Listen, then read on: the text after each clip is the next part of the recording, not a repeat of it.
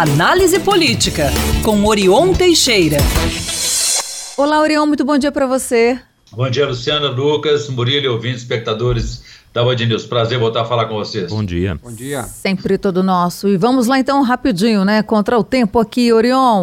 Ato na Avenida Paulista, nesse domingo pró-Bolsonaro, a sua análise. Luciano, tem repercussão para todos os lados, tá? De, dos aliados de Bolsonaro, dos opositores, da Polícia Federal e até consequências jurídicas. Aliados avaliaram como importante para reglutinar as bases no momento em que o ex-presidente está sendo investigado por tentativa de golpe contra o resultado das eleições e, por consequência, contra a democracia e o Estado de Direito. Levou milhares às ruas mas poucos políticos deram presença em seu palanque. Bolsonaro moderou o tom do discurso contra as instituições, se diz perseguido politicamente, negou tentativa de golpe e pediu até anistia aos já condenados pelos ataques de 8 de janeiro do ano passado. Para a oposição e para a Polícia Federal, é, o, o ato e o discurso de Bolsonaro foram um ato de confissão. É, afinal, cinco dias atrás, ele foi intimado a depor na Polícia Federal e ficou em silêncio durante menos de uma hora ali.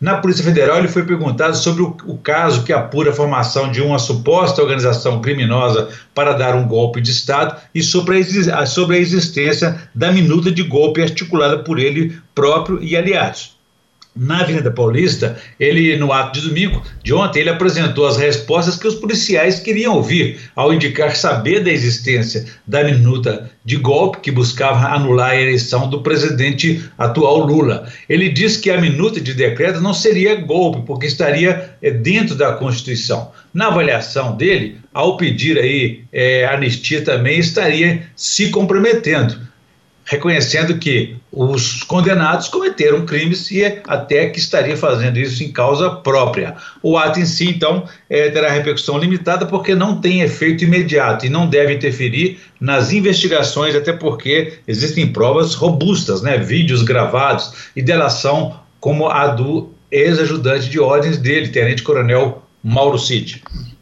Bom, Orion, uh, o governador Romeu Zema também esteve presente. Você deve ter conferido, Zé passou a semana toda avaliando os prós e os contras, né? E acabou indo ao ato político em defesa de Bolsonaro. E o fez contrariando o que disse antes.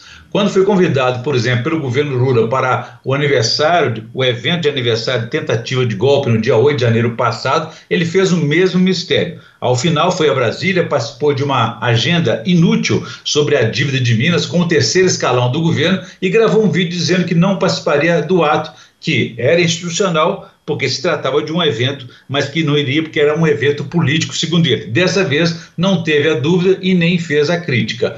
Como outros que dependem do bolsonarismo para sobreviver politicamente, o governador decidiu participar. Além dele, então, estiveram lá outros três aliados e concorrentes de Zema na busca do apoio de Bolsonaro e do bolsonarismo para a futura eleição presidencial. Com isso, Zema confirmou, então, com essa participação, seu bolsonarismo que deixou a costumeira é, descrição de lado. O cálculo dele foi político. Avaliou que nada poderá fazer se abandonasse essa aliança bolsonarista, que a única chance dele de ser, de ser futuro candidato presidencial da direita é com apoio de Bolsonaro, sendo bolsonarista, como foi ontem. Caso contrário, seu futuro político ficaria comprometido. Como todos sabem, tudo começou em 2018, quando, a seis dias da eleição para governador, ele se revelou bolsonarista. Por isso, derrotou então à época os favoritos, o tucano Antônio Anastasia e o candidato à reeleição, governador Fernando Pimentel, do PT. Ali, Zema se definiu, definiu sua identidade ideológica ou eleitoreira. Né? Hoje está reeleito governador e admite disputar a presidência ou tentar fazer o seu sucessor em 2026. Bom, Orion, a gente fica por aqui, pouco tempo hoje, mas depois de manhã você volta e a gente conversa mais. Combinadíssimo? Combinado, um abraço para você a todos. E quem quiser saber mais pode consultar meu blog